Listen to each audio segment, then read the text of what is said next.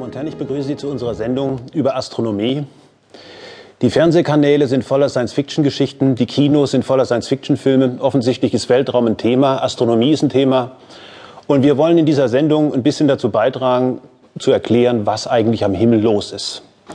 Und am Beginn unserer Sendung soll die Frage stehen, warum macht man überhaupt Astronomie? Warum betreiben wir Astronomie?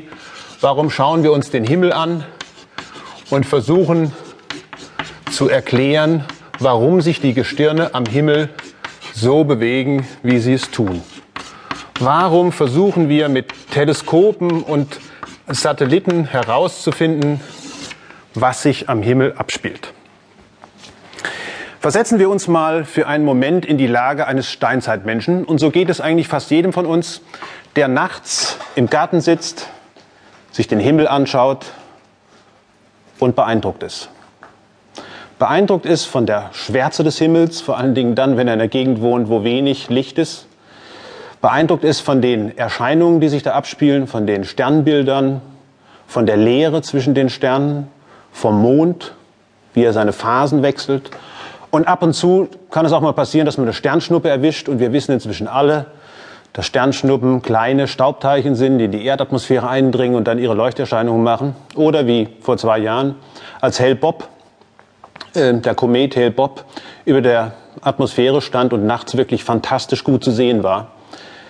Erscheinungen, die uns alle mehr oder weniger stark wirklich faszinieren.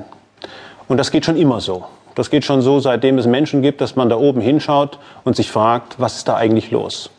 Und es gehört zur Natur des Menschen, dass er versucht zu verstehen, was sich in der Welt abspielt.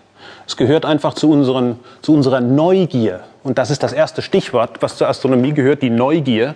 Zu wissen, was ist eigentlich in den Gebieten, die wir sehen, aber wo wir nicht hinkommen.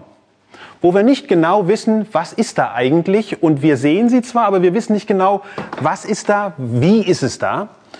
Und diese Neugier ist das, was die Astronomen schon immer und natürlich auch heute vor allen Dingen antreibt.